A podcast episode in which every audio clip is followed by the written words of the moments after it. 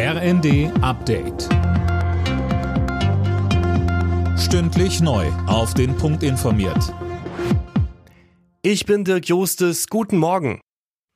Der Bundestag berät heute unter anderem auch über das neue Bürgergeld. Es soll zum 1. Januar eingeführt werden und das Hartz-IV-System ablösen.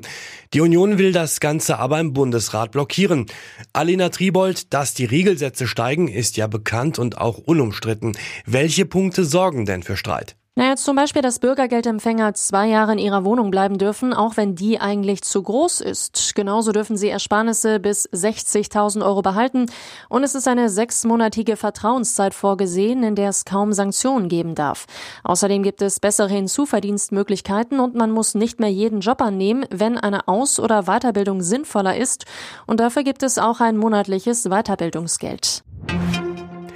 Die Ankündigung Russlands, seine Truppen aus der ukrainischen Stadt Cherson zurückzuziehen, stößt in Kiew auf verhaltene Reaktionen. Präsident Zelensky sagte am Abend in seiner täglichen Videobotschaft, dass der Feind keine Geschenke mache. Gisa Weber berichtet. Die ukrainische Armee würde in der teilweise von Russland besetzten Region weiter sehr vorsichtig vorgehen, so Zelensky weiter.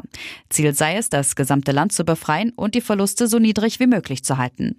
Nach Wochen einer ukrainischen Gegenoffensive hatte Russlands Verteidigungsminister Shoigu zuletzt erklärt, dass sich die russischen Truppen aus der Region ans östliche Ufer des Flusses Dnipro zurückziehen. US-Präsident Biden hat die Kongress-Zwischenwahlen als guten Tag für die Demokratie und guten Tag für Amerika bezeichnet. Seine Demokraten hatten überraschend stark abgeschnitten. Eine sogenannte rote Welle der Republikaner blieb aus.